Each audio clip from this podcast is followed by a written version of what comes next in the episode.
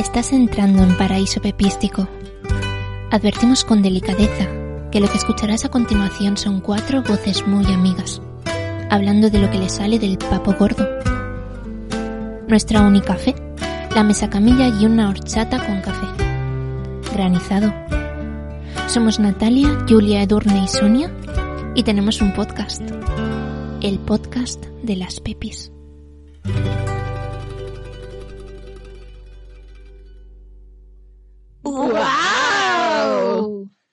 Hola, buenos días. Nos habréis escuchado empezar el programa como el primero de nuestros episodios allá por el año 2013 o 14, no sabemos. Y es que hoy es un día muy especial y es que por fin hemos aprendido a utilizar la mesa de mezclas y a grabarnos todas a la vez. A ver si a ver si sale bien, a ver si acaba todo bien. Bueno, empezamos este programa tan especial que se titula Dime cobras y obras. A mi derecha tenemos a la cobra egipcia, quien siempre nos hipnotiza cuando baila Lindy Hop. Para la Sonia. A mi izquierda tenemos a la cobra negra, como su humor y como su tono de piel. Sí, soy. Hola. Y al otro lado de la pantalla tenemos a la cobra de agua o falsa cobra de agua, que en verano la puedes ver muy cerquita del mar o postureando en la piscina, pero después no toca el kayak ni con un palo. Efectivamente, esa soy yo. Hola, Sonia. Pues nada, ya estamos las cuatro y ya podemos empezar. Sonia, ¿qué cobra eres tú? Ay, yo soy la cobra viperina, porque se me conoce por mi, por mi lengua larga.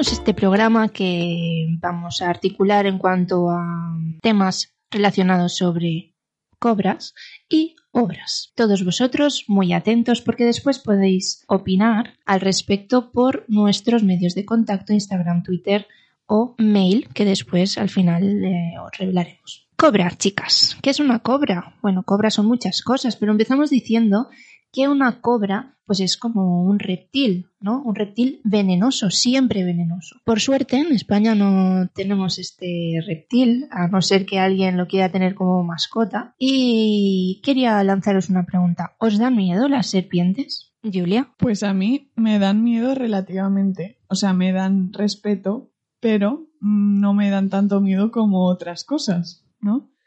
Y bueno, ahora al hilo de esto os quería contar una anécdota, pero si queréis me espero a luego. ¿Por, por qué dejar para luego lo que puedes hacer ya, verdad? Y es que una vez estábamos en, la, en, en casa de mi padre eh, y el gato se puso a jugar con un cadáver de cucaracha, ¿vale? Y La palabra prohibida. que están tus datos apagados. Ay, es verdad, menos mal. Y bueno, el gato se puso a jugar con un cadáver de cucaracha, ¿vale? Y claro, cuando lo vimos, mis hermanas y yo nos, nos subimos las tres al a un sillón que hay fuera, ¿no? Eh, y cuando mi padre fue a apartar el cadáver de la cucaracha, se eh, quitó una maceta y había una serpiente. No sé qué es peor. claro, por eso te digo que me da respeto, pero prefiero una serpiente a una cucaracha. Que por lo menos no te pueden entrar por debajo de la puerta. ¿Segura? Cuando viste la serpiente te sentiste aliviada, ¿verdad? Pero encima estaba viva, ¿eh? ¿Alguien más ha tenido una anécdota con una serpiente?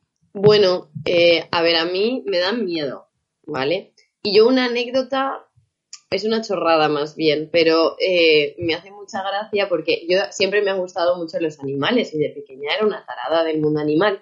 Pero el tema reptiles y bichos, mm, no sé, no era yo como el de mm, los Darren, para que me entendáis, ¿vale?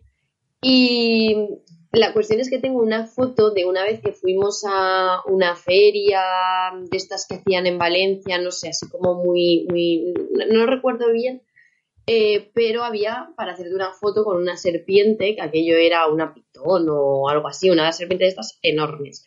Y sale, íbamos mi madre, eh, una amiga suya y el hijo de su amiga, y éramos Vale, y era también amigo mío. Bueno, en fin. La cuestión es que salía la, la madre de mi amigo con la serpiente puesta por encima en el cuello, mi amigo sujetándole la cabeza, los dos con cara de mira lo que estamos haciendo, y yo cogiendo la cola con dos dedos, eh, con una cara de terror, de socorro, mamá, sácame de aquí, o sea, no. Y es el único contacto que he tenido yo así con este tipo de animales y creo que es suficiente para lo que me queda de vida. ¿Y qué haríais si encontrarais una serpiente, por ejemplo, en el cuarto de baño? Bueno, yo es que me encontré, no, no lo he dicho, pero también me he encontrado eh, otra serpiente que se llama escurso eh, en valenciano, pero que busqué el nombre y es víbora ibérica, que en la zona de mi pueblo por el campo hay muchas. Y era como de pequeña, no la había visto nunca hasta hace como unos siete años, ¿vale? Pero de pequeña siempre era como, no vayáis ahí que hay esta serpiente, ¿no? Escursons. Y yo era como, me imaginaba como un escorpión por el nombre, ¿no? Pero en realidad es una serpiente que si te muerdes y que es un poco venenosa, que no te mueres ni nada, pero... Y entonces hace...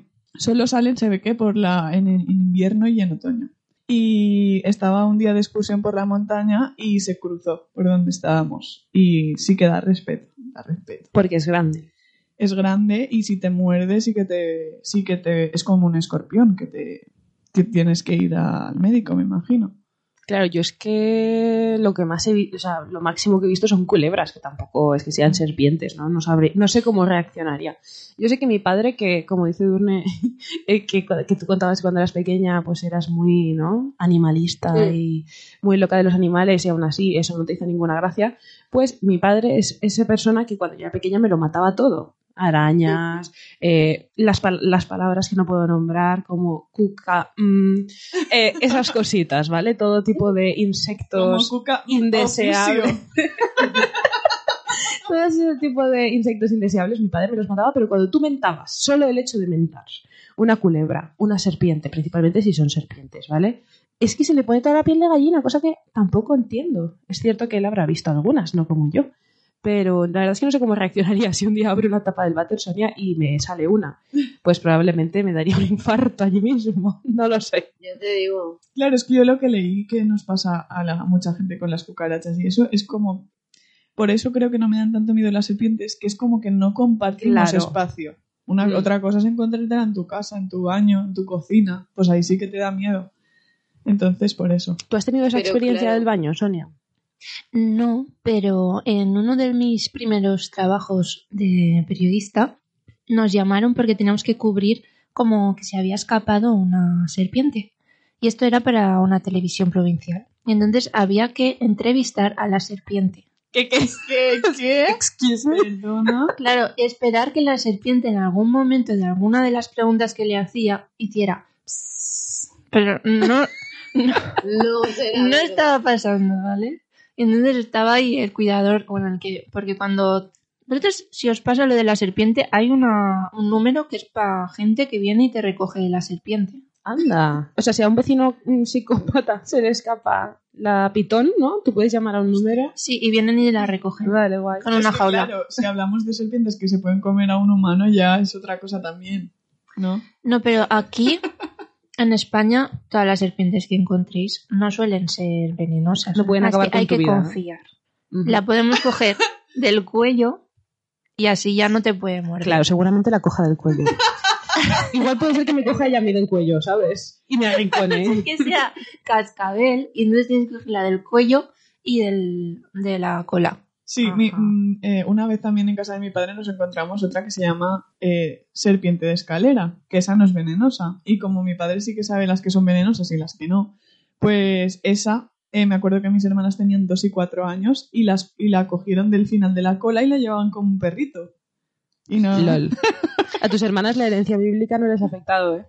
porque Porque se supone que, ¿no? La aversión Ah. por la serpiente muchas veces viene del sustrato bíblico también. claro, No han entrado. Pues no, atentas porque tenéis que saber que si os pica alguna vez alguna, porque puede pasar, lo primero que tenéis que hacer es quitaros lo- las joyas, ¿Qué, qué? porque podían actuar como un torniquete. Ah, Porque te hinchas. Te hinchas. hombre, pero los pendientes no, los anillos eran, ¿no? Todo lo que te oprima la piel. Colgante. Pulsera. Después también podéis hacerlo de sacar el veneno con la boca. Eso es cierto. Sí. Vale. Pero tienes que chupar bien. Tienes que, Y claro, escupirlo bien, ¿no? Porque si no... si te lo tragas, no da cosa. Bueno, vamos a hablar de una de las cobras en, con- en concreto, uno de estos reptiles tan grandes, porque pueden llegar a medir 6 metros, imaginaos. Si te encuentras esa igual sí que te da miedo, ¿no? Claro. Que se llama cobra real. Cobra real. ¿Por qué? Pues porque ya os he dicho que es la más peligrosa, la más grande y además está en peligro de extinción, aunque hay gente que la tiene como mascota. ¿Sabéis cuál es la característica de esta cobra? Y es que se come a otras serpientes. Es caníbal. Vamos a hablar de este tema. Gente trepa. ¿Qué os parece? por si no lo habíais visto venir. Creo que Edurne tiene que hablar sobre esto y después me gustaría también comentar hasta dónde estaríais dispuestas a dar o a hacer por tal de Medrar. ascender en vuestro trabajo. A ver, yo me pasa con, con este tema que realmente no tengo tanta experiencia en el ámbito laboral con gente trepa porque normalmente en nuestro trabajo la gente no es muy trepa porque no hay ningún sitio a donde trepar, ¿no? Quiero decir, a lo máximo a lo que puedes trepar es a supuestamente un equipo directivo y todo el mundo huye como una plaga porque es el horror. Entonces, pues eh, sí que es verdad que no he tenido yo una gran experiencia en este, en este ámbito. Pero no sé si a lo mejor, Sonia, tú que has estado ahí más en, en pues eso, como la televisión autonómica, tiene pinta, tiene pinta de ser eso, volar cuchillos. Yo aquí he tenido alguna experiencia truculenta, pero no se puede contar. Ha, habi- ha habido cobras Pero que comían otras muy cobras. desagradables. De récord, ¿no? Sí, son desagradables y sobre todo relacionadas con el machismo. Entonces, Mm. al respecto preferiría no, no entrar en... No dar nombres de No. cobras, ¿verdad? no. Y es que creo que nosotras eh, so- somos las cuatro lo contrario a trepas. ¿eh? Un poco como que Cuanto más desapercibidas pasemos a Sí. veces. desapercibidas no sé si es la palabra, pero como que no creo que hiciéramos algo pensando en ascender a, a propósito, ¿no? No, no. Pero, por no ejemplo, Por ejemplo, en la universidad y así, yo me acuerdo que muchas veces eh, los que verdad. iban por los despachos a que les subieran nota, a hacerles la pelota a los profesores y eso no lo hemos hecho nunca. Eh, Maxim Cobra Real, ¿eh? Había en la ¿Verdad? universidad. ¿lo saco. haríais ahora? Eh, hombre, que va si no lo hemos hecho en su momento cuando tal. Es- yo siempre era una cosa como que me curioseaba muchísimo decir, pero ¿y qué harán? ¿Y de qué hablarán? ¿De qué hablarán? ¿Qué vas ahí a contarles a gente que, que no conoces de nada, que es tu profesor y que encima yo en ese momento me sentía así como Sí. un poco inferior intelectualmente, ¿no? Y digo yo, pero yo qué voy a hablar con esta gente, ¿qué les voy a preguntar? No sé, además siempre pensaba, pero si todas las dudas las puedo resolver, seguramente por mi cuenta, yendo a la biblioteca. Claro, ¿Por qué pero entonces no conocen aquí? tu nombre, esa es la clave. Claro, yo pensaba igual. Y, y pensaba, bueno, está porque va siempre al despacho de tal profesor, porque se queda siempre a cinco minutos finales, qué pesadez, tal. Pero después cuando acabó la carrera y ella tenía ya un trabajo en la universidad, Claro. y Así tenía era. una notaza hasta allá y a mí por la notaza se me han cerrado puertas, lo pensé y que dije, igual la relación con el profesor se tiene que cuidar un poco más. Pero también te tengo que decir que esto es algo de lo que a lo mejor yo ya era consciente en tercero o cuarto, Sí, ¿no? De que la gente lo hacía y de que obtenían ciertos beneficios. Pero es que Más que así. la nota, es, eh, más bien ha sido luego en, en las becas doctorales. Claro, pero por ejemplo, ahí cuando ya pedíamos la beca de colaboración y así, eh, ahí tú ya veías que había gente que se había chupado culos ahí que no veas. Y, y ya sabes que ese es el procedimiento, pero aún así no lo, no lo hemos hecho nunca, porque es que creo que eso tiene que estar en tu naturaleza de cobra real un poco. Sí. Si no la tienes, Por no la eso tienes. digo que me parece que no somos ninguna así. No, no. Por suerte o por Además- desgracia, que nunca sabes, ¿eh? Nunca sabes. A mí, a mí me resultó muy curioso porque, o sea, después echando la vista atrás, ya veías a gente que en primero de carrera Total. Ya, o sea, ya sabía cómo tenía que moverse, que yo digo, claro, o sea, en el, en, en el caso concreto que estoy pensando era una persona que tenía familia dentro de la universidad. es que es lo que te iba a eso se decir. nota. Es que es, Total. es- es la casta. Pero Es a la mí me casta pasa, A real. mí me pasa que a lo mejor, imagínate que tú puedes tener buena relación con alguien porque te cae bien y conectáis y luego se te puede por- reportar algún beneficio en el futuro que no sabes, pero es porque de primeras te cae bien, no porque dices voy a hacerme amiga suya para ver si le es puedo que eso sacar sí que es algo". calculadores. Pero hay gente Trepa. que lo hace. Sí, sí que sí, Sí, que sí, sí. total. Yo sol- esto lo veo. Y de todas maneras, aunque habéis dicho que ahora mismo nuestra profesión no es, no es muy dada a trepar, Eh, yo sí aún que así creo, eh. sí que te encuentro, hombre, Sí. madre Hombre, mía. yo creo que sí. eh. Y hemos visto, y Edurne dice, dice, lo que más puede ser el equipo directivo y aún así querría subir, pero ya te digo que no. Y claro que hay más, Hay más claro que hay más escalafones. y no, es lo que dice Sonia, ¿no? No vamos a rasgarnos aquí las vestiduras. ¿El qué? Me- Inspección, ¿o Sí, qué? O sea, por es que me ejemplo. parece todo horrible. O sea, pero, ¿y quién Pero quiere hay- ser Pero da igual, y ¿Quién equipo directivo también hay mucha gente que quiere ser Edurne, que aunque a ti no te lo parezca.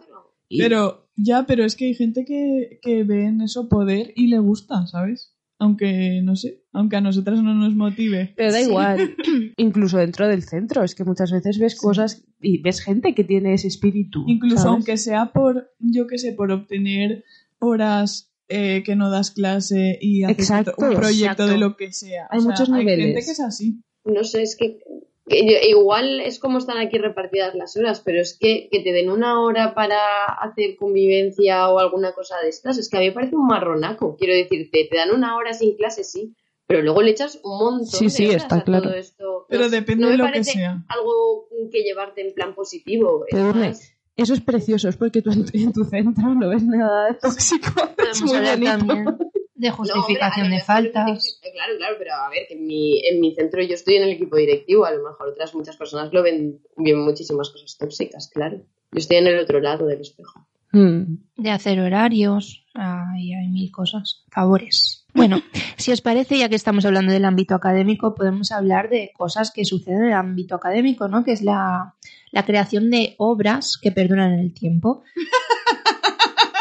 Pero eh, al hilo de las cobras, pues obras, ¿no? Que nos dan un poquito de miedo. Podemos hablar aquí de libros, podemos hablar de series o podemos hablar de películas. Yo me abriría la veda hablando de esta serie que lo está petando, sobre todo eh, en el ámbito juvenil. Bueno, al menos los niños de primero de eso que tengo están enganchadísimos, que es miércoles. Que ya no están enganchados, Sonia, porque la han visto en una tarde. no, no, aún están ahí, aún les quedan algunos Mm. capítulos. ¿Qué tal os ha parecido esta serie? Creo que tres de cada cuatro pepis la han visto, ¿puede ser? Tres de cada cuatro, Pepis afirma. ¿Cuál? ¿Miércoles? Sí. Yo no. Tú eres esa una, Pepis, creo. bueno, yo solo he visto un capítulo, ¿eh? Y no querías verla porque te daba miedo. Claro, el yo vi tráiler, ¿no? el, el tráiler y a mí lo de las pirañas ya me dejó tocadísima. Y dije, esto, madre mía, se va a liar. Y después, bueno, sí que hay un par de cosillas, eh, tampoco esto es spoiler, ¿no? Pero cuando ella tiene las visiones, siempre me asusto muchísimo, porque claro, no te lo esperas, como no es constante, ¿no? Cuando pasa esa escena, pues me cago un poco. Pero solo he visto un, un capítulo y sí que la seguiré, me está gustando. me está Ostras, yo me estoy acordando de una cosa que he visto que da mucho miedo. ¿El qué? La película de los renglones torcidos de Dios. ¡Ay, la has visto! Pero si queréis podemos acabar de hablar de Sí, miércoles. habla de vamos a acabar, miércoles. vamos a acabar. Solo eh, una puntilla final. Yo es que eh, esta serie me está encantando porque tiene todo lo que a mí me gusta. ¿Qué es? Aesthetics. Sí, tiene, eh, bueno, hay espacio para hablar del mundo de las abejas. Hay espacio para el bosque y, los, y las setas. Hay espacio para la moda también. Ella cuando va, por ejemplo, al baile este de fin de curso, bueno, lleva un vestidazo de una diseñadora que no recuerdo el nombre, pero que ha resonado en redes. Y después eh, hay espacio para lo gótico, esas arquitecturas eh, donde vive ella, ese rosetón bicolor, o sea, es que es una maravilla para los sentidos. Pero tía, yo no pensaba que te gustaran las cosas que son tipo Dark Academy. ¿Sabes? Así que a mí sí que me gusta lo de Arcade Academy. Ya, pero lo acabo de descubrir. Hasta Pero lo he ahora. llevado a lo mejor al Pero extremo, como ¿no? que nunca te he visto ver, no sé, tipo Sabrina. Sí, yo veía a Sabrina de pequeña. No, no, no. Sabrina de pequeña no, la nueva, la que es Dark Academy. La nueva no la he visto, pero igual porque no sé dónde. En Netflix. Ah, sí, pues mira, me la veré. No sé, prueba a ver, pero es que no pensaba, o no sé, Harry Potter o cosas así. Harry Potter Que es no que es tan dark, pero. Ay, esto no es ficción. Tía. A mí me pareció que había como muchísimas cosas similares, ¿no? mm, Yo aquí veo mucha realidad. Tía. ¿Eh, ¿Dónde tú la has visto? Sí, yo la he visto y adem- me ha- yo ya la he visto entera, me ha gustado un montón. O sea, nos la hemos pimplado, vamos, en nada, en dos o tres días. Nos daba mucha pena, pero es que no podíamos parar. Y nos daba mucha pena porque se acababa. Y bueno, no, no sé, a mí me ha gustado muchísimo. Además, no me esperaba que fuera. mm, O sea, cuando vi que iban a hacer una adaptación de miércoles, yo pensaba que iban a sacar pues a la familia Adams. Claro, yo también. Aunque más centrado en miércoles. Pero el giro de que sea en una escuela de tipo de magia, aunque realmente al final lo de la escuela no, no sale mucho, no sale casi nada de las clases ni, ni nada de eso. En ese sentido no es tan como Harry Potter, sino más como la nueva de Sabrina. Pero me parece que en lo que la nueva de Sabrina falla, esta triunfa. O sea, e- engancha mogollón, tiene todas las tramas me parecen interesantes, el misterio está guay, no sé, eh, a mí me ha gustado muchísimo y todo lo que decís de la estética es Hmm. muy, muy chula. Es muy chula. Además, he visto que Tim Burton ha dirigido todos los capítulos, cosa que me ha extrañado Sí. para bien, porque es como que normalmente cuando un director eh, eh, tan importante, ¿no? Que, que es tan famoso, dirige o crea una serie, pues dirige un par de capítulos y da el concepto y nada más, pero ha dirigido todos los capítulos y no sé, me ha parecido ahí como un gran commitment. Le gustaba el material con el que estaba trabajando y se nota. Bueno, y si quieres, eh, Julia, te doy paso y de una serie hablamos de una película. Bueno, sí, pues eh, eso que es- se ha estrenado hace unas semanas, la de los renglones torcidos de Dios, que está basada en un libro también. Y estaba pensando que, claro, muchas veces entendemos como películas de, de miedo lo típico de hay un espíritu que vive en tu casa y te asesina en la ducha, pero lo que más miedo da en realidad son las cosas que sí que pueden ser reales. El terror ¿no? psicológico un poco, ¿no? Más que terror psicológico, las enfermedades mentales. Es que yo me acuerdo de que Durne se leyó este libro cuando éramos Sí. jóvenes y ella me contó toda la historia, de verdad, y me daba mucho miedo. Da la miedo. película no... da miedo pues un crimen real o, o que te puedas tener una enfermedad mental que te haga pues tener paranoias, visiones y cosas de estas. Pero te ha gustado sí, mucho. me ha gustado. A mí también me gustó, aunque me- se me hizo un poco larga.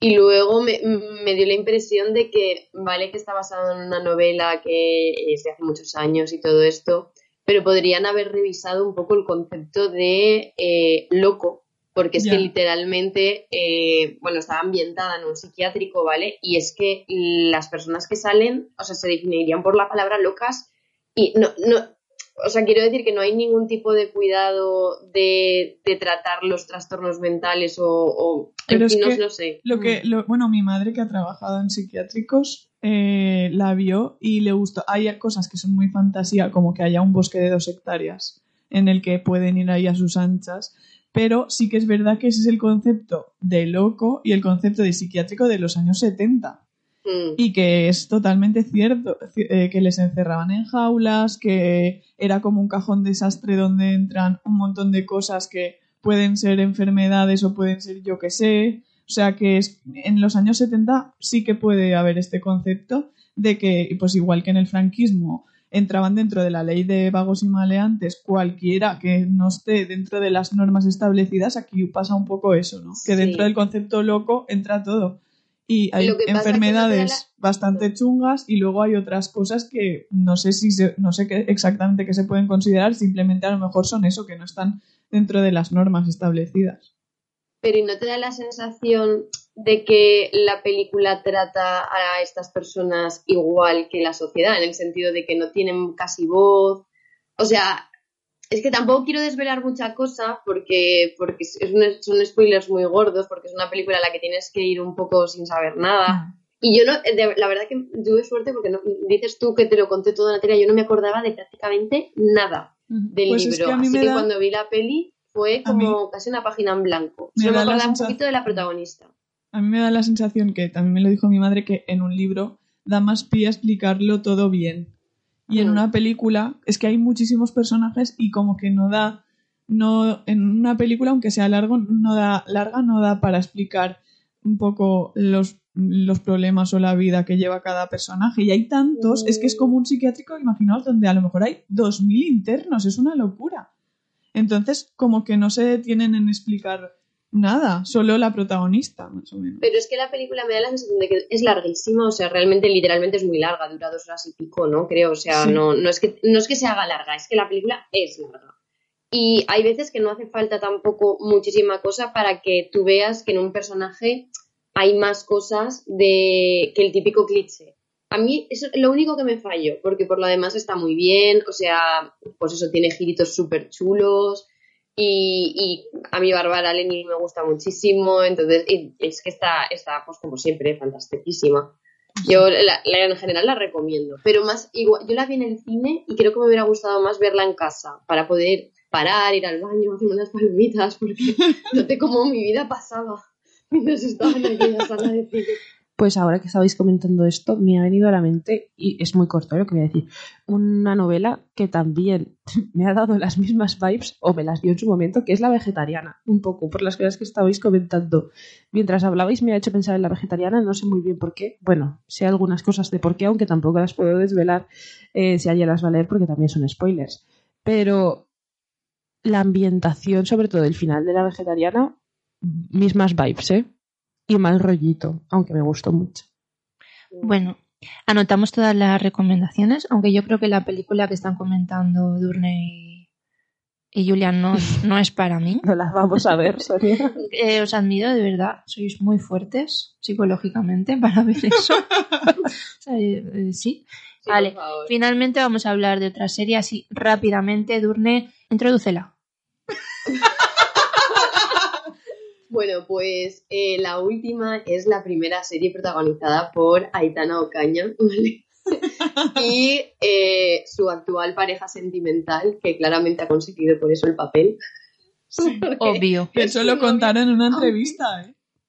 ¿El qué? Lo contaron en una entrevista. Él lo dijo tal cual. Dijo que el director dijo, ay, Aitana, me gustaría que hicieras este papel. Y ya que estamos, tú también, tal. es que no me acuerdo ni cómo se llama, chiquito. Miguel. Miguel, Miguel. Y ya que estamos, Miguel, pues tú también podrías participar. Un poco así. Sí. Miguel tiene cara de Frankenstein. ¿eh?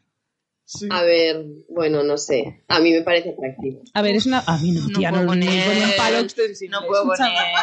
Eh, es que me queda un poco mal. A mí peor aún. a mí peor. Pues a mí Sí, pero No, yo que sé, pobre chico, que no lo conocemos. Que no, que no, que sí que lo conocemos. Ah, sí, sí que es lo público todo. Ay. Bueno, la cuestión que no hemos dicho. Esta es la serie que hay en Disney. Sí. Que llevan varios días poniendo, quedan no sé cuántos días, quedan no sé Que no cuántos se días. califica Pues, como de terror, ¿no? El, el- género. El género que No, es comedia Es romántica. como de las cosas que pasan en el amor, ¿no? A Algo ver, un viaje del estoy amor. dejando explicarlo. Es la única que la ha visto, de verdad.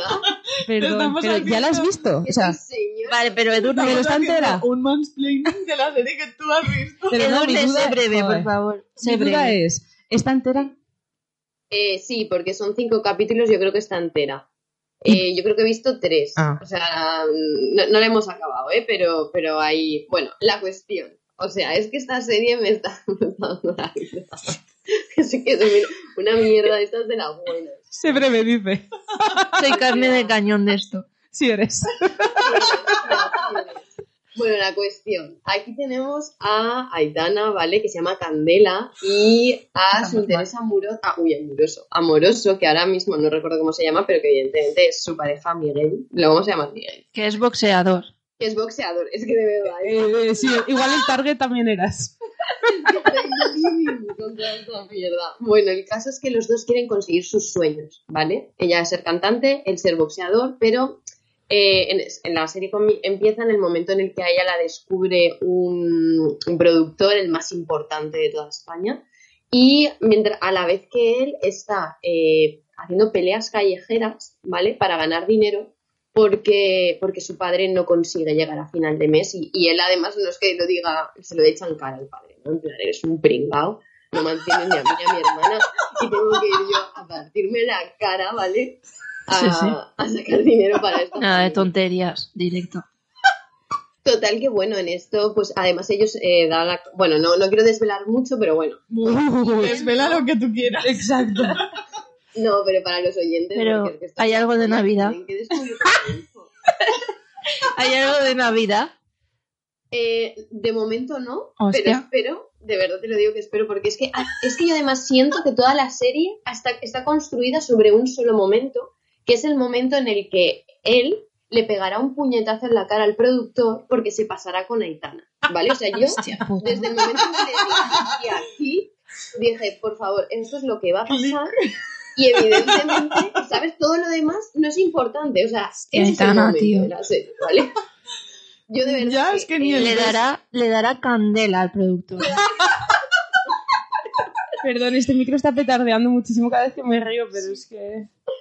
Bueno, la cuestión, a ver, ahora en serio. O sea, la serie, pues, es, es pues lo que. eh, lo que hay es lo que es. Es puta mierda, vamos. Eh, quiero decir, no hay nada sorprendente. A mí, eh, la verdad que él me parece bastante buen actor, a mí me gusta y el- eh, hace el papel de siempre. Pues eh, es bastante natural. Y Aitana, pues. Eh, sí, bueno, claro, es bastante natural porque hace de sí mismo. Igual que Aitana, No, ¿no? tía, no hace de sí mismo porque aquí hay un cambio muy importante respecto a sus otras producciones. Es pobre. Claro, Es verdad. Aquí le Es verdad, tío. ¿sabes? Aquí ha estado entrenando, ¿no? Pero es que además, y, y, eh, me hace mucha gracia porque al principio, ¿no? En los primeros capítulos parece como que va muy encocado. Pero luego ya poco a poco va bajando intensidad. Y bien, y mejor, encuentra su sitio. Pero luego está Aitana, que ahí yo veo una oportunidad perdida. Porque Aitana es un personaje muy plano. O sea, ella- eh, Aitana no tiene personaje. El personaje No de Aitana, tú lo buscas, no está. Es su primera película o Es su, serie. primera, es su primera serie. A mí me ha dado pena porque yo creo que Aitana se tendría que haber... inter- O sea, dicen en todas partes, se está interpretando a sí misma. Mentira. Porque Aitana es mucho más graciosa, mucho más divertida, mucho más espontánea y esta chica, pues... Está interpretando a una meba, ¿no? Sí, un poquito sí. Entonces a mí ahí me da un poco de pena porque yo he visto ahí un filón de haber hecho un poco una comedia con todo esto. Sí. Porque si esto hubiera sido un poco autoparódico hubiera sido muy grande. Claro, Pero ahí bueno, sí. no me voy a quejar porque ya os digo estoy living con esta mierda. O sea que Pues ya muy está, bien. esto es lo que tenía que decir. Yo creo que esta sí que os la compramos, ¿verdad? Y ya de, de todas estas obras terroríficas pasemos a hablar de Cobras again. ¿Vale? ¿Cobras de qué? Dime cobras y te digo Cobras. obras. Vamos que si te digo obras. Vas a obrar. Hablaremos del término cobrar como el que se refiere a, a llevarse víctimas, ¿vale? No vamos a hablar de lo más oscuro de llevarse víctimas, sino de eh, las redes sociales. ¿Eh? Las redes sociales nos atrapan, somos víctimas de ellas, yo creo que eso es una realidad, pero es que además es que somos víctimas nosotras en concreto, no sé si le pasará a más gente, de pequeñas influencers que nos dan la vida y que estamos siempre esperando a ver si actualizan con la misma mierda. Que tienen 2.000 seguidores, pero estamos a hierro ahí. Pero, ¿mierda o no? A Pero es veces que no nosotras mierda, empezamos veces cuando tenían 300. Las hemos visto crecer. Poco, pero crecer. ¿Y vamos a dar nombres? Pregunto, porque imaginaos que finalmente este podcast llega a esas pequeñas personas, ¿no? Bueno, podemos dar nombres. Bueno, yo sí para hablar bien, sí. Yo tengo una persona de la que vamos a hablar bien. Julia y yo, seguro. Sí. Letra B, ¿no? Letra B. Pero esta ya es ¿sabéis gran yo influencer. sigo a letra B? ¿Ah, sí? Hombre, porque Sí. lo habremos dicho 500 veces Pero y al final por aburrimiento, ¿no? ¿Qué? Estás tan living como nosotros. Estoy viendo todo lo de Petinto. Hombre, es que Todo lo de del Petinto. Third edition. Por lo demás, letra B me da mm, una vibe un poco como Miguel Bernardo. O Total. sea, gente rica, Total, total. de un estrato social. Ya tan ricos no Pero son. tanto no, ¿no? Ni mucho Tía, menos. su marido lleva patillas. o Tía, sea, pero su marido lleva patillas. pero. Esa es la característica para saber si alguien es dinero, ¿no? Eh, creo ver, yo que no estamos hablando de lo mismo. ¿eh? Cayetano en el diccionario y sale esta persona. Que vale, pero que no te digo que, que no, pero de ser Cayetano a ser rico, a veces va un abismo. Quiero decir, ricos no me parecen, pero bueno. O sea, a nivel Hombre, Miguel Bernard de pues Aula. Me compro una casa en un pueblo, la reformo y la pongo. Tía, que no es un sé. pueblo. Que es su casa, o sea, es donde viven ellos. Es como si me compro una casa en Castellón. Pero ¿no? la pusieron en, o sea, la abrieron para el público, ¿no? O sea, es- era de, bueno, no sé, igual no me he enterado bien. Pero a mí, me- a mí esa calidad de pelo y esas patillas de él me, di- me que- dinero. Para ti, donde ves tú el pelo y la piel, para ti eso soy ricos. Pero Piel, yo pelo y que- patillas. Ahora ya no es piel. De todas formas, si son Escúchame. ricos, me da un poco igual también. Dile por favor a Ulises que deje de hacer. Bueno, eso es fiesta. Es que, está- es que no sé qué le pasa, igual La es que tiene Pepe. hambre. Bueno, y vamos a hablar ahora de scrapbooking, ¿no, chicas? Es verdad que tenemos ahí un idilio, pero podríamos hablar de scrapbooking, como podríamos hablar de geografía e historia, De como podríamos hablar de oposiciones, como podríamos Teddy. hablar del TEDI, eh, de tener eh, hijos, de tener cachivaches, De, de De cogerte tener- la baja, un marido ausente. de ir a procesiones. Eh, en fin. Es decir, que tenemos también nuestras influencers con ramificaciones, ¿no? Ese tipo de influencer con ramificaciones que tiene una cuenta para cada especialidad y para cada hobby vital y nosotras, cual tela de araña, quedamos atrapadas en todas sus cuentas. Es como seguir a influencers locales también. Tenemos también alguna Kilómetro cero, ¿no? por ahí. Alguna influencer ¿Y qué, y qué me kilómetro cero. decís de seguir a an- anti-influencers? O sea, ¿quién nos iba a decir que nos iba a encantar ver, en vez de platos así súper vistosos, súper coloridos, ver mm, algo que parece que hayas vomitado? Que ha Y estamos alguien, esperando ¿no? todas en candeleta a ver eso, para pasarnos. A ver, sí. Por A el ver, cringe. Que, que la cuestión es que seguimos todas a una nutricionista, no vamos a dar nombres en este caso. Eh, y claro, los, los platos que pone y las cosas que prepara dan todo- tantas ganas de no volver a comer nunca más en tu vida. Que, que es que nos hace muchísima gracia, no podemos dejar de, de consumir su contenido. Su, con, con su contenido sí, sus platos no, claro, pero Claro. A mí me intriga pensar, ¿ella no se dará cuenta no, claro. De que, de que nos pasamos sus platos. no. de que no es aesthetic? y que nos pasamos sus platos y sus jerseys. Poco se habla. Es que Porque ella lleva los ugly Suéteres, pero ugly todo el año. suéteres, pero todo el año. eso. O sea, aquí estamos hablando de verdad de, de la cobra que es una hija de puta que somos nosotras, ¿no? O algo. O sea, me he perdido en qué La cobra estoy. cobra taca taca. La cobra taca taca somos nosotras aquí, siendo unas despellejadoras Sí. de primer nivel, ¿eh? Sí, sí, sí. Pero es verdad que a veces también hay que hablar de las miserias de una, ¿no? Sí. Y en este caso somos muy, muy cabronas. Sí. Sí. Y de eso también es la vida, ¿no? De Sí. ser muy, muy hijas de puta. Ya lo ha dicho Sonia que yo era la cobra negra, ¿no? Por, Por mi humor. humor. Pues eso. Bueno, es que el otro día dijiste que ibas a pasar el fin de semana haciendo un Ramón San Pedro. Vamos a ver. Debo decir. no, la verdad, que me lo he copiado de Ernesto Sevilla, ¿eh? Pero yo eso no me lo copiaría de nada. Yo tampoco. Lol. Mm, Vale. Y ahora de esta acepción de cobra vamos a pasar a obras. De ser las más malas personas que hay sobre la faz de la tierra, vamos a pasar. No, eh, todo esto parece como que por arte de magia nos hemos enganchado hasta esto, pero tiene su, tiene su porqué, ¿no? Ya nos lo investigarán los psicólogos, pero ahora vamos a pasar pues a otro arte de magia, que es cuando hablamos de obra como medio, virtud o poder por obra del Espíritu Santo, ¿no? Aquí me has perdido, ¿eh? ¿Qué me has perdido? Pero vamos. Enfo- nos enfocamos hacia. ¿Alguna vez habéis tenido una experiencia con el más allá? No. Mística, o Santa Teresa o... que estéis en casa, por ejemplo, y, y oigáis cosas que no sabéis de dónde viene. Algo que, que no tenga explicación, pero que haya pasado, pero que no sabéis aún por qué. No. Yo es que lamento decir que tampoco. O sea, No. cuando oigo algo en mi casa siempre es Ulises. Pero Dune, no lo lamentes. Alégrate, No celébralo. bueno, yo qué sé. ¿Qué quieres tú? ¿Hacer una ouija con un taxista acaso? Chica, pues a ver, sin más. O sea, no sé, es que a mí ese mundo no me da nada de miedo ni, ni nada de eso. O sea, es como, pues, si hiciéramos una ouija, pues estaría con una ceja levantada y si algo ocurre sería como, pues mira, yo qué sé. ¿Y no habéis tenido alguna vez eh, esto que veis cosas y decís, esto yo ya lo he vivido? Eh, sí, eso es un... Eso es un déjà vu. Sí. Exacto, ¿no? ¿Y esto qué explicación tiene? Por ejemplo, las evaluaciones, ¿no? Por ejemplo, el claustro de la semana que viene. Que ya sé lo que me van a decir.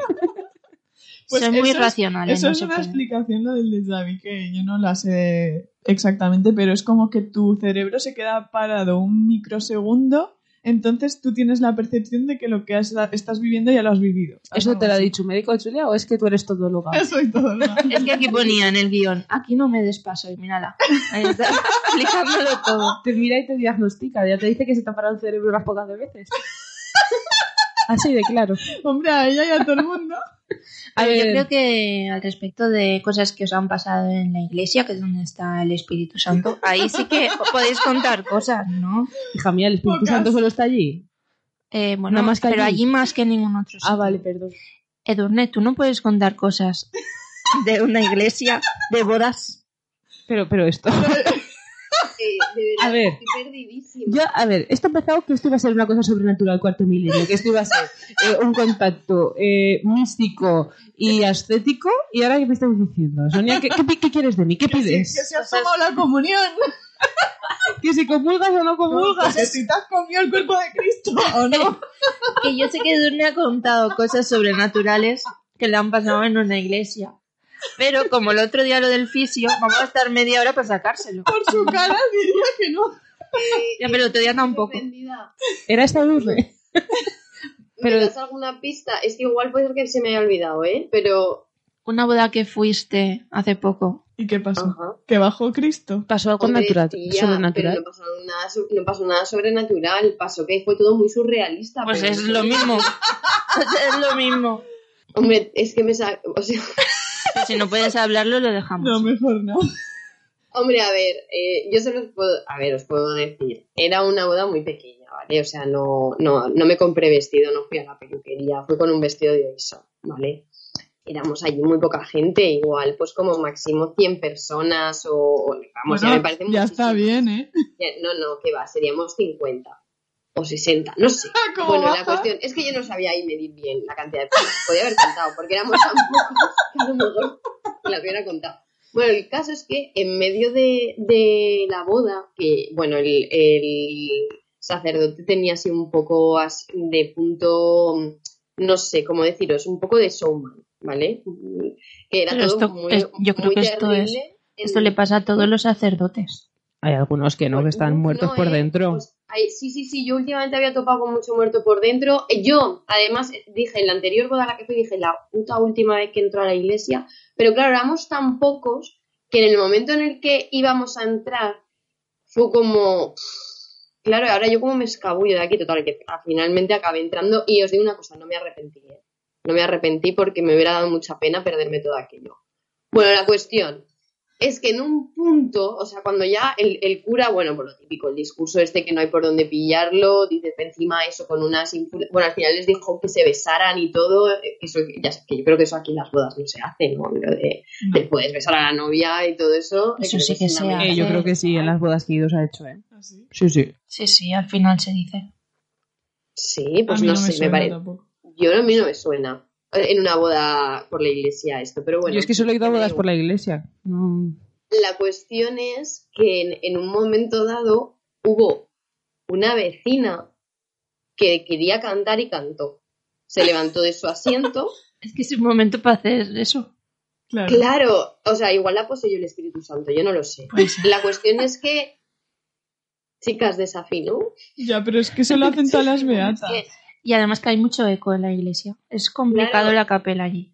Pero escúchame, es que desafinó tanto, desafinó tanto que dijo, paró y dijo, voy a volver a empezar. Muy bien. No.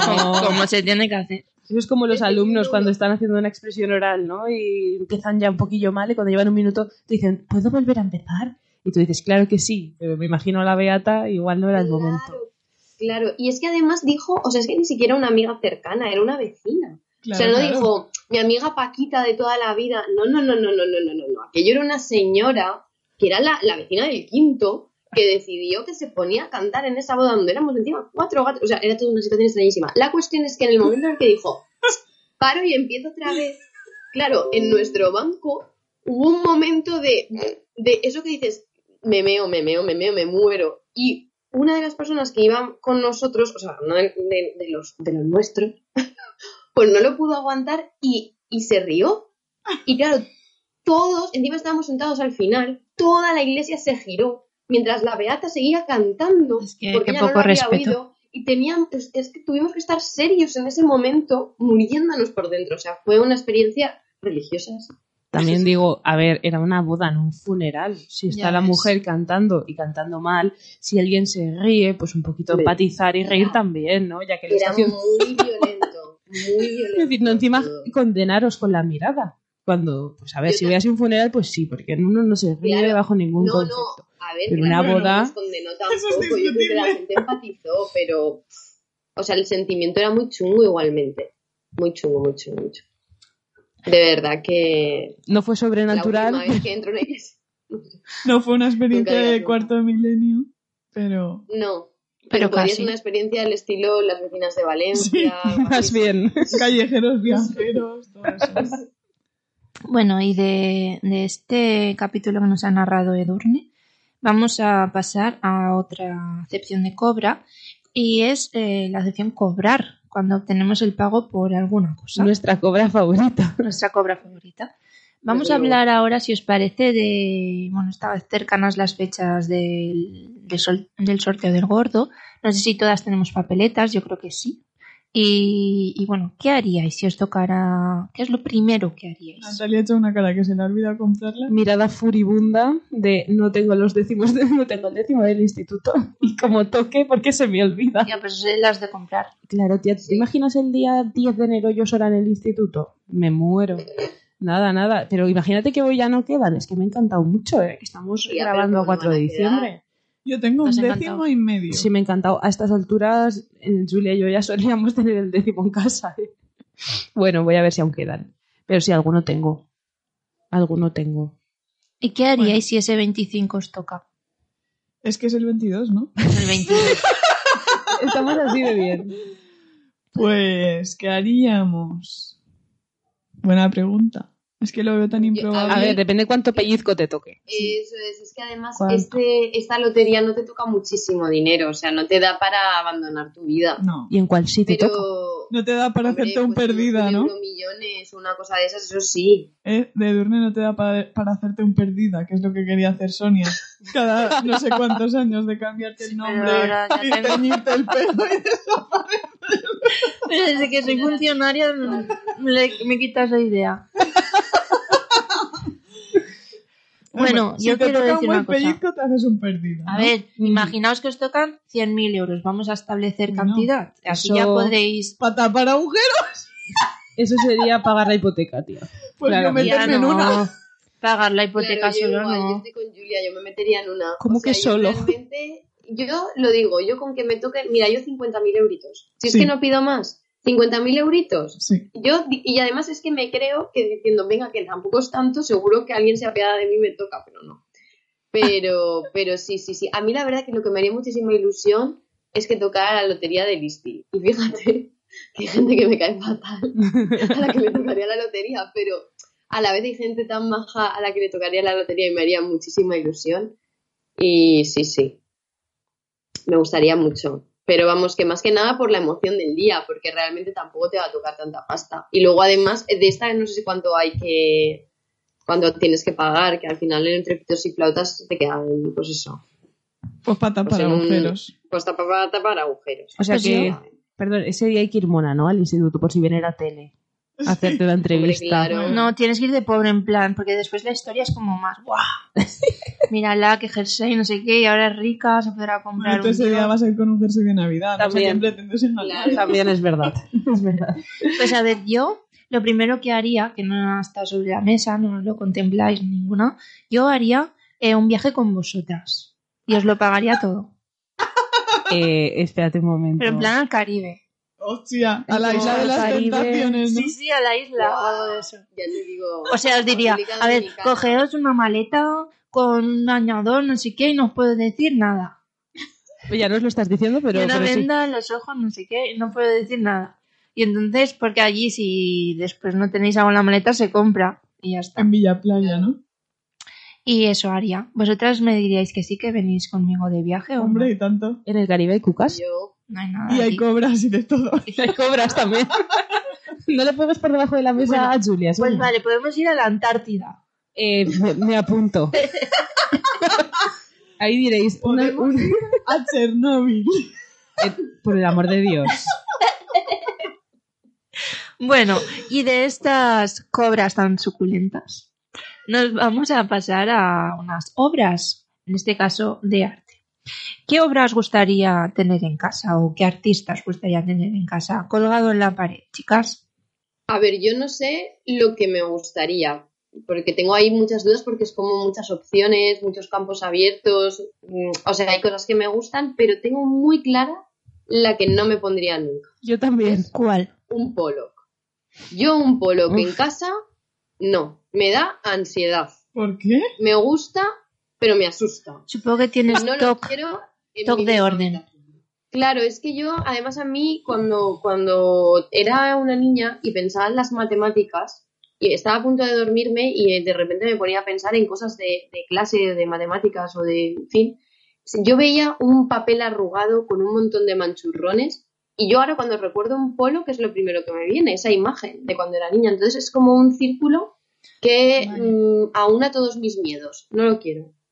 Y un Goya te pondrías Claro. en la quinta del sordo. Ese es el- lo que yo no me pondría, Julia. Las pinturas negras, eso es lo que yo no me pondría. Mira que siempre he dicho que me gusta de mucho Goya, pero depende de dónde.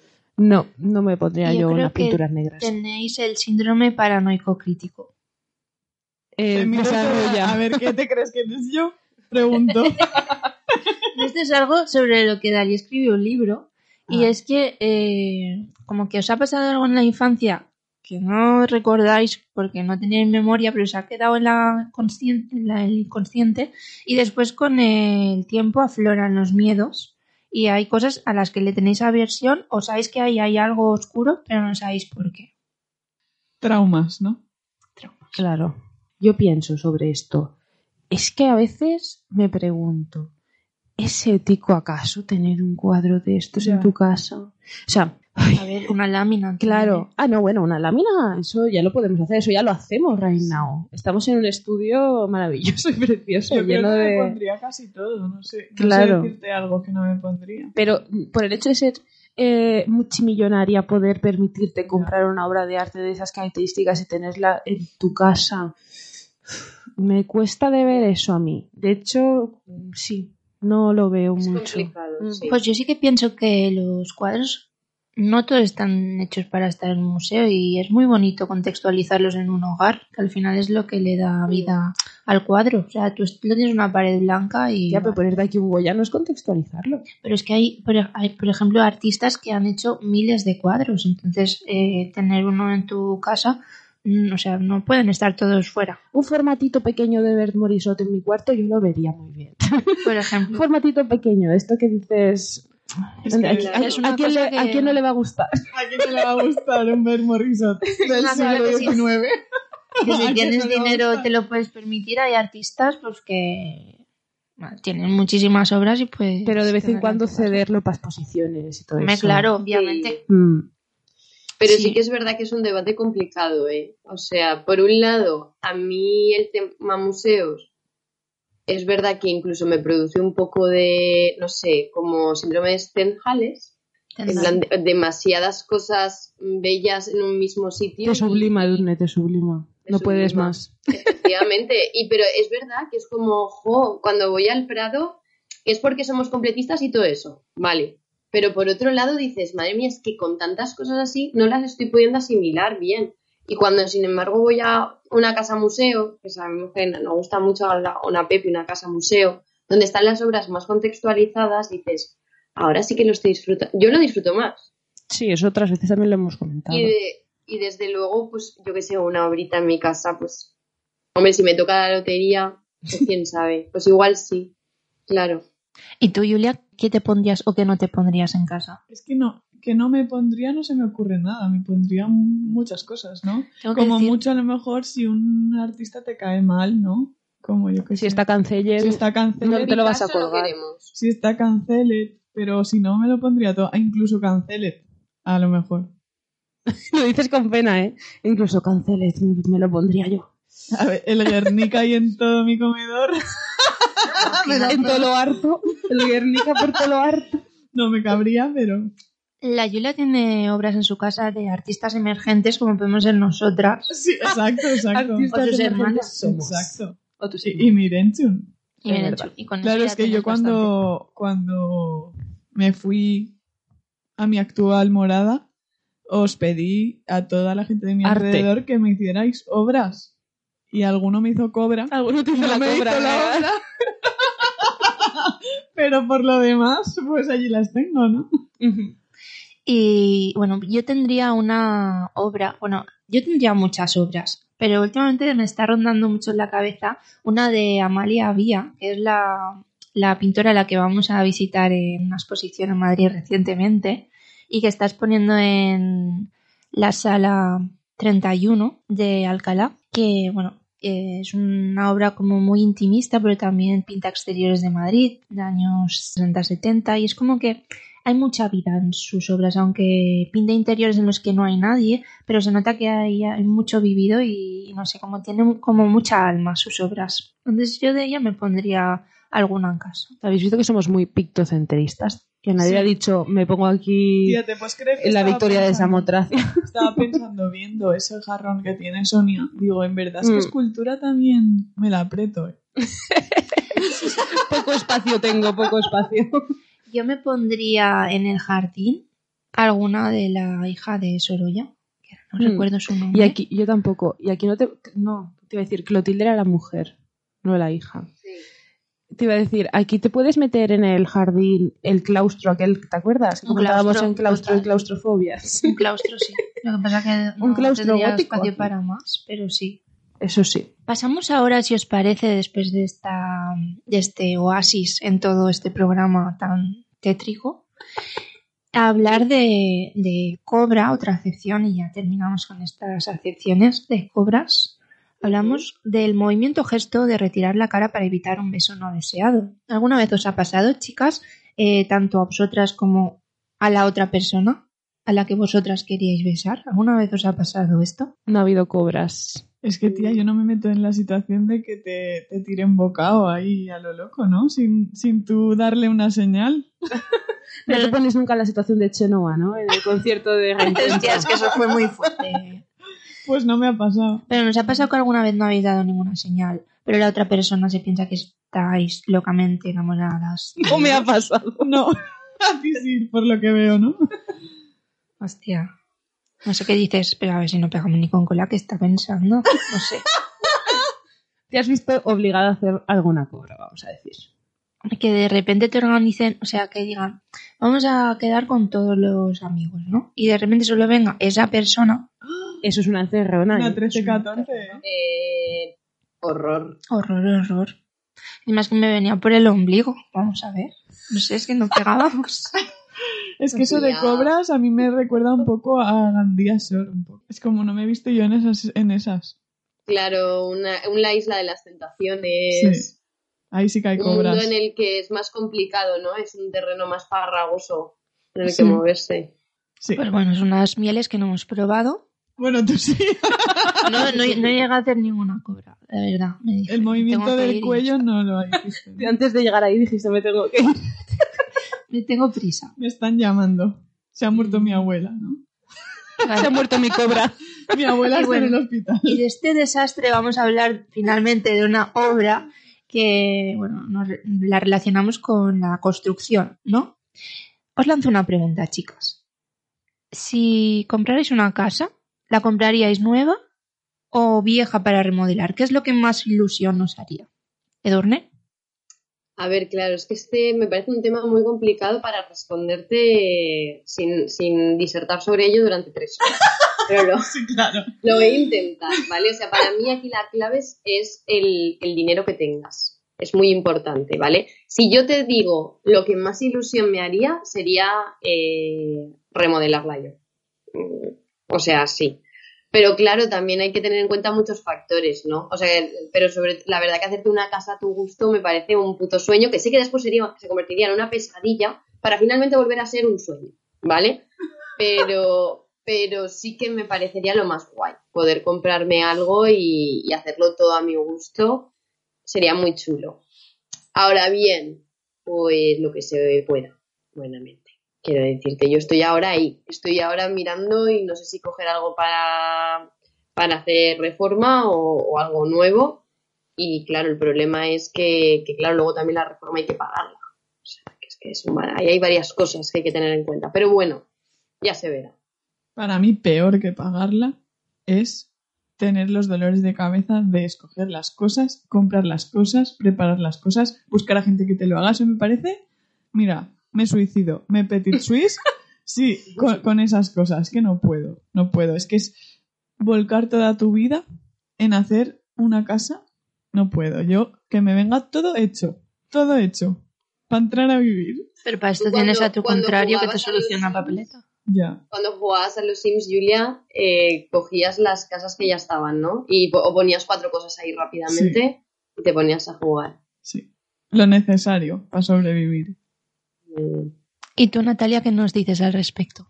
Pues a ver, como, lo has formulado un poco como si fuera un futurible y para mí es un pasirible, ¿vale? Porque ya eso está en el pasado y yo lo que he hecho ha sido pues un poco mm, lo que ha dicho Julia, ¿no? También un poco forzada por la premura del tiempo y es necesito entrar a vivir ya y no puedo irme ahora mismo medio año a otro sitio para tirar esto abajo y hacerlo o comprarme algo que esté para hacer o comprarme un solar directamente, ¿no? Entonces, claro, en ese momento yo lo que necesitaba era entrar a vivir ya.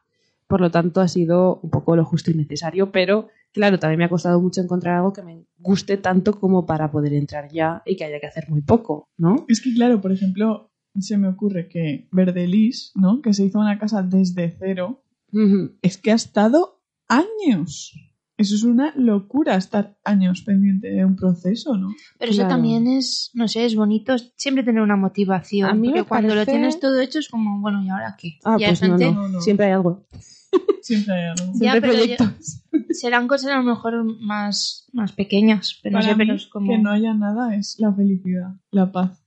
Para mí es también da- llegar- me da paz.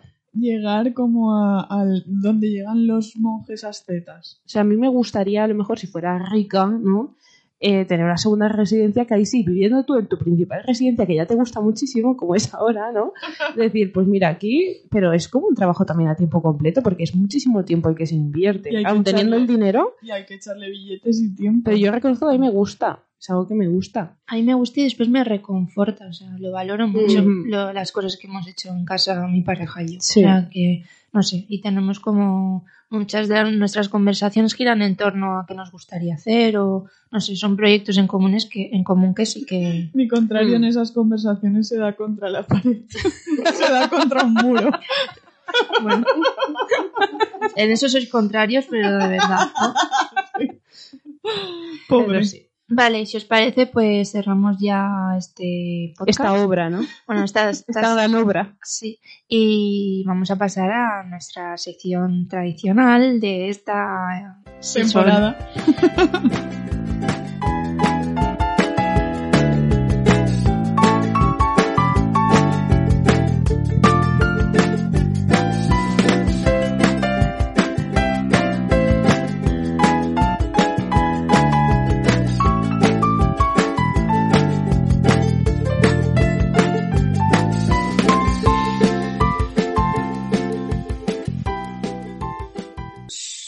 Hemos sido Engañadas. Eh, bueno, y ahora abrimos, abrimos la veda con uno de los temas más polémicos en el arte de los últimos años, y es si discernir entre obra y creador, pero bueno, lo concretaremos entre la acepción creada únicamente para ellos, que es genio. Genio, ¿no? El que, que hace maravillas, el que hace cosas sobrenaturales que no se explican más que porque esa persona es una persona que ha nacido con ese don. ¿Qué pensáis al respecto? ¿Esto es cobra u obra? ¿Obra? Esto es eh, obra ante ojos, ¿no? Esa obra que, Ah, la cobra es lo que lleva los ojos como detrás y, y engaña, ¿no? A ver, sí me centro, ¿eh? Lo que estamos diciendo es si, si ser genio existe o es una paranoia, ¿no? No, que esto No, es un lo que engaño. diciendo es- Esto- Esto ya sabemos todas que Ah, es un vale, engaño. vale. Es un engaño. ¿Qué pensáis al ver, respecto? Que si separamos la obra del artista. ¿no? Ese No, es el y también objetivo. que si ser genio es algo que te viene innato o es postureo. Es un engaño, eso lo tenemos clarísimo. ¿Por qué nosotras no podemos ser genios? Sí podemos. No está la palabra en la RAE. Ya. ¿Por qué me miráis? Tú eres nuestra RAE. Debo decir que nunca he buscado esta palabra en el diccionario para ver si está la palabra genia. Es verdad que cuando decimos eres una genia, pues nos suena un poco de andar por casa, ¿no? Sí. Sí. Mm, No está en el diccionario. Cuando hablábamos del ¿no? genio de la lámpara, nunca hemos dicho la genia de la lámpara, ¿o sí? ¿Se ha dicho? No lo sé, es que nunca, nunca lo he buscado. sé. Hablemos, por ejemplo, de que, bueno, este año es el año Picasso y si utilizan mil eufemismos para referirse a sus malas artes, ¿no? Con las mujeres y al por qué eh, han fluctuado tanto su obra, eh, siempre sin hablar de, de las personas a las que ha utilizado para poder el ascender, ¿no? Un poco trepa. Pero sí es verdad Bueno, que también la palabra genio se utiliza como siempre para una persona que es como un artista y tal, pero siempre es un hombre y como que es muy excéntrico y hace cosas raras, no sé qué, pero eso en una mujer no lo ves, ¿no? Porque es una loca del coño, no es una genia. Pero por ¿no? eso os quería hablar, ¿no? Claro. O una Decimos bruja, que el gran genio del siglo XX es Pablo Picasso, pero para que Pablo Pi- Picasso eh, fuera quien es hoy en día o pudiera crear todo lo que hizo, hay un trasfondo, principalmente es un hombre, una mujer en esa época no hubiera podido llegar a donde llegó él, es un hombre que ha podido estudiar ¿no? en las escuelas de arte y además se le ha enseñado y no se le ha eh, prejuzgado de un inicio para que no se dedicara a ello, ¿no? Se ha alimentado esa, esa, mm, ese afán creador que tiene él. Y también se le alimenta, se le ensalza, ¿no? De, para que él se lo crea aún más, tenga Entonces, más seguridad. ¿Es acaso un genio o ha sido un, eh, una persona que ha podido aprovecharse de, su, de sus cualidades eh, como hombre y como persona que estaba en una familia de artistas, ¿no? Su padre era artista y que después todo le viene... ro- O sea, para ser genio has de tener toda esa, Una ¿no? base. toda ¿no? esa estructura sí, desde luego. Eh, yo, a ver, yo no soy ni, ni crítica de arte, ni, ni especialista en historia del arte siquiera, ni nada de nada. Eh, yo creo, a mí lo que me parece muy triste de todo este debate es cuando la gente intenta eh, decir, no, pero es que, pero ¿para qué os estáis fijando en esas cosas? ¿Pero por qué ahora tenéis que sacar esto? Hombre, pues porque todas estas cosas son importantes, ¿no? Y al final, o sea, a ti te puede encantar Picasso y a mí me parece mm, súper lícito. O sea, yo no me estoy metiendo ni con tus gustos, ni con tus intereses, ni con lo que te vas a colgar en tu salón. O sea, yo a Julia la querría infinito igual, exactamente igual si tuviera el Guernica colgado en el comedor de su casa. Pero mm, yo creo que eh, dentro del debate de cuando hablamos de una figura, hay que sacar todas las cosas que son características de esa figura. Y si, y si escondemos bajo la alfombra o no damos importancia al hecho de que mm, en Picasso era un maltratador, pues Y me que es como también- absurdo. Se trata como que si eres un genio y eres un artista, se te perdona todo lo que hagas, ¿no? Claro, porque tienes no es ese así. don de Dios que te ha dado, ¿no?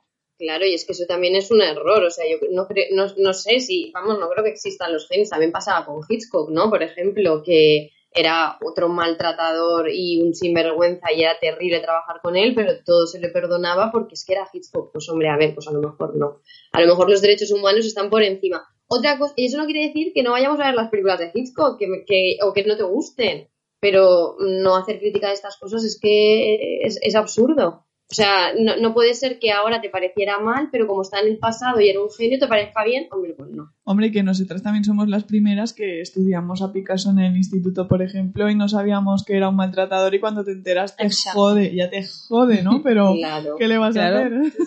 y O las primeras que hemos hecho un especial Hitchcock también. También, también. Y no sé si hemos problematizado esto. No. No, no lo recuerdo hace muchos años. porque pero- hay que construirse poco a poco. ¿no?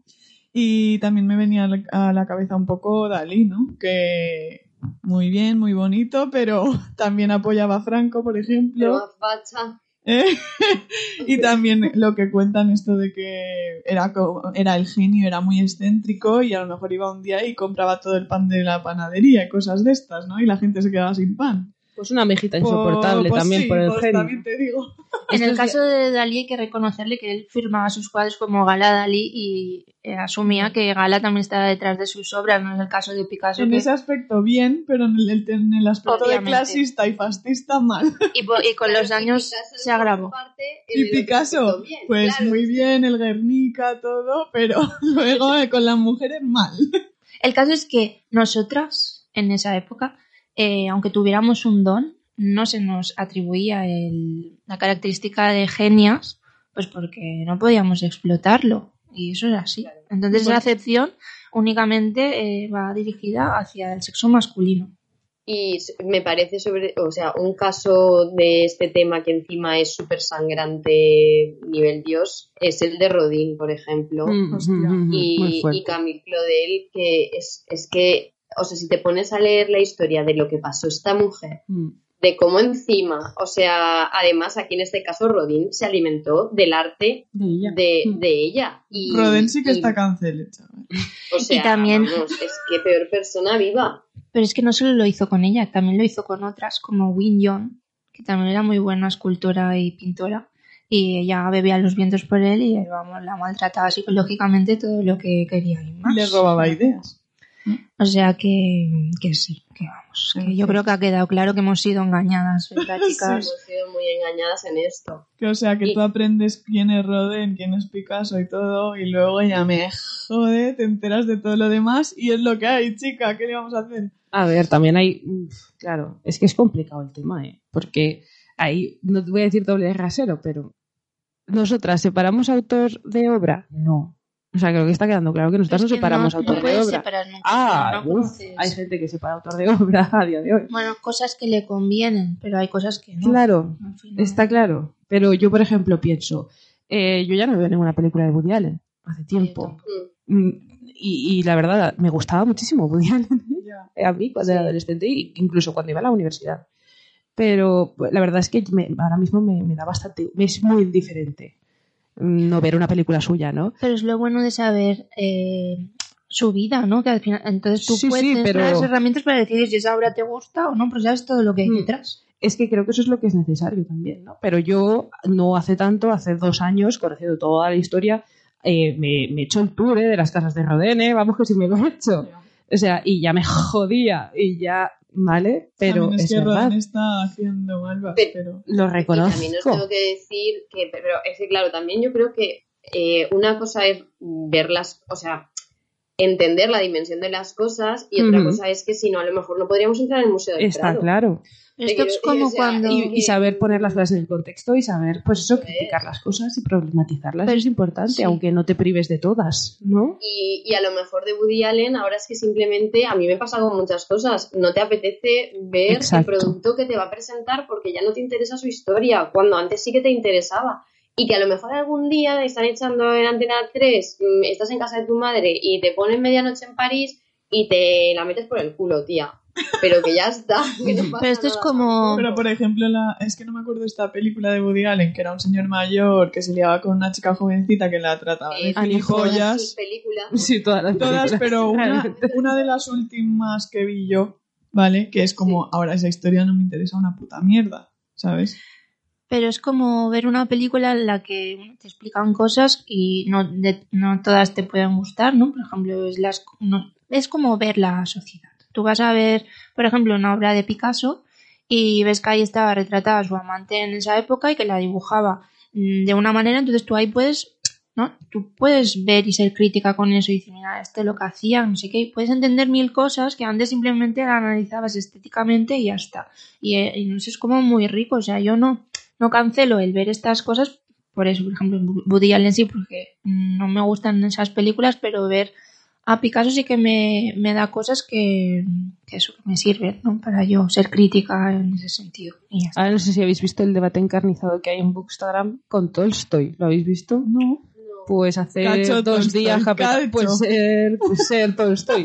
Pues ser un señor ruso del siglo XIX, eh, que espero que no todos los señores rusos del siglo XIX hicieran eso, ¿no?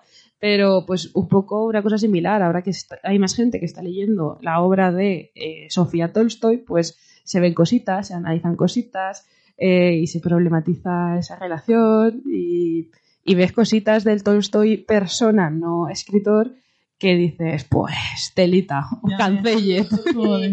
También porque yo creo que Tolstoy además mm, estaba como muy aceptado, ¿no? O sea, quiero decir que caía bien. Tolstoy es el típico ¿Dónde? escritor que... ¿Qué? ¿Dónde? A la crítica, quieres decir. Ah, sí, y, y como, y como persona, pues no sé, no, no- ah, igual me estoy confundiendo, ¿eh? pero A yo ver. creo que era, no sé si era anarquista o era mm, comunista, no me acuerdo, pero era un tío así como muy... O sea, para su tiempo tenía unas ideas bastante rompedoras y, y lo que pasa que luego era un egoísta que te cagas. Claro, O Es sea, que, a ver, de primeras tú ves la obra de alguien o te lees o, o lo que sea, la obra de alguien que te encanta y de primeras tú piensas que es buena gente hasta que se demuestra lo contrario, ¿no? O sea, yo de primeras no pienso, este es este, qué libro tan guapo que ha hecho Guerra y Paz, pero seguro que era un hijo de puta. Pues no lo pienso, ¿sabes? No, pero sí que es verdad que todo esto nos ha abierto un poco los ojos a decir, bueno, voy a investigar un poquito a ver qué hay detrás, porque igual me sorprende. Pero bueno, eso es como eh, Luis Carroll. Yo no lo sé, pero es que ¿nos parece que está súper encumbrado con todas las cosas que se saben de este señor? Totalmente. Y, y un poco el mito de Alicia y Mucha toda la estética de. Alicia es como, tío, de verdad, menuda puta mierda Es somos todos. es- Cuando es veo a niñas disfrazadas de Alicia es en plan... Es En el tema fin. un poco de, de, de de cuando mm, hacemos algo icono pop que lo desvistes de muchísimas cosas, como también pasa con, con Frida Kahlo en, en una cuestión completamente diferente, ¿no? Sí. Pero que nadie se acuerda ya de que Frida Kahlo era eh, la más comunista mm, en su época, súper, súper, súper. Y eso se nos olvidaba a todos y ahora mm, es, hiper, es un símbolo prácticamente capitalista porque es que está en todas partes. No sé, ¿no? Que Ya le jodería. Y también, y también que sea que es un símbolo feminista cuando ya tampoco creo que no, no era activista en este sentido ni nada. ¿Quién, quién? Frida Frida Kahlo. Kahlo. Sí, ya, ya, claro. Bueno, es que ahí A se ver, confunden claro. términos a veces, pero bueno, sí que es pues, una de las artistas más reconocidas y más sus cuadros más encarecidos, pues por eso, porque es la- una de las únicas mujeres que si tú dices artista y todo el mundo dice Frida, pues bueno, eso ya es algo para la causa, Mm, pero sí. ya está. Y bueno, si queréis, pues esto no quiero que dure más que la primera sección, pero si os parece, si os parece que da para mucho, porque es verdad, podríamos empezar a dar saltos Esto y es un daría podcast, para Esto ahora. es un podcast. Entonces podremos. Si podremos- los oyentes quieren que hagamos un podcast sobre Manita esto, arriba. que pulsen uno. ¿En qué, en qué redes sociales? No lo sabemos. Sí, ahora las va a decir Natalia. Pues sí, Natalia, vámonos despidiendo, ¿vale? Si quieres decir nuestras redes sociales, nuestros métodos de contacto, que lo haces súper Activa bien. los datos primero. Pues eso, si queréis que hagamos un especial sobre separar, eh, cercenar autor barra autora de su obra, eh, nos lo podéis poner por pepilucibom.podcast en Instagram o enviarnos un correo a pepilucibom.podcast.gmail.com. También nos podéis escribir algún pequeño tweet en arroba pepilucibompod. Y yo creo que con eso y un bizcocho, pues no sé, eh, señales de humo, porque ya está, ¿no? Son esas tres vías. Pues nada, muchas gracias, Natalia. Un besito y hasta la próxima. Chau, chau. Adiós, Julia. Adiós. Adiós, Edurne. Adiós, chicas. Adiós.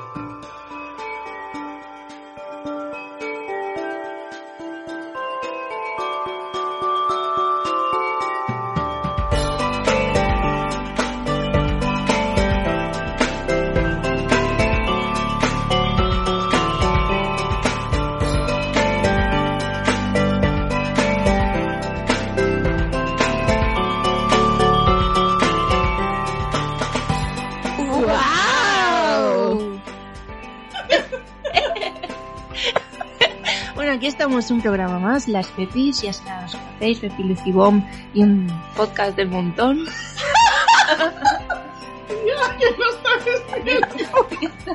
Intentando entrenarme. A ver, va. ¿Qué acabo de ver? ¿Qué acabo de ver? Quedado regular. Vale, bueno, está bien. ¡Wow!